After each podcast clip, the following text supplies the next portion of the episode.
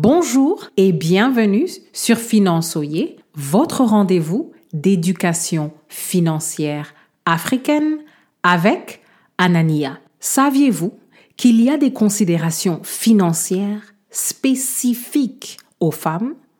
Restez à l'écoute pour découvrir ce que beaucoup de femmes doivent considérer dans leurs finances personnelles à long terme.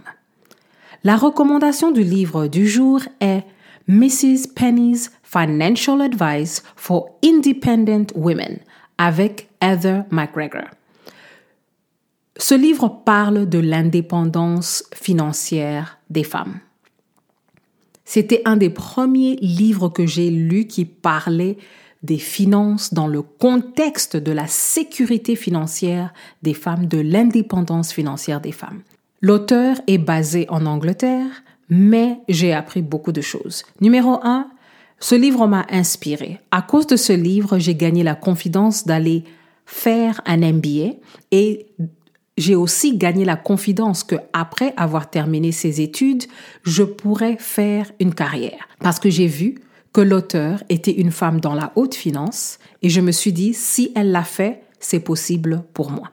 La deuxième chose que j'ai appris, c'est la compétence.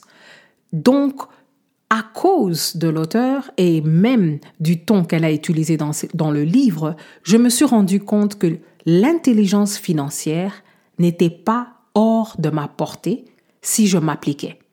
Donc, elle a rendu l'intelligence financière accessible et elle m'a convaincu que je pouvais acquérir des compétences financières.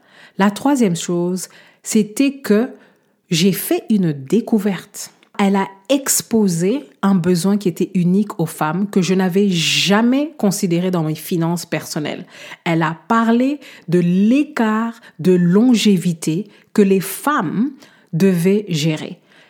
Les femmes statistiquement, vivent plus longtemps que les hommes dans plusieurs pays occidentaux et même dans certains pays en Afrique. Et elle a parlé de ce, de ce problème qui n'avait jamais vraiment enregistré en fait. Donc, ce que j'ai appris de ce livre, c'est que si vous comptez sur les autres en tant que femme pour s'occuper de vos finances, vous méritez les mauvaises surprises financières. Ce livre m'a aidé à ne plus marcher dans l'intimidation vis-à-vis des finances personnelles. Elle était une femme comme moi et elle a fait un parcours que je me suis rendu compte que je pouvais suivre.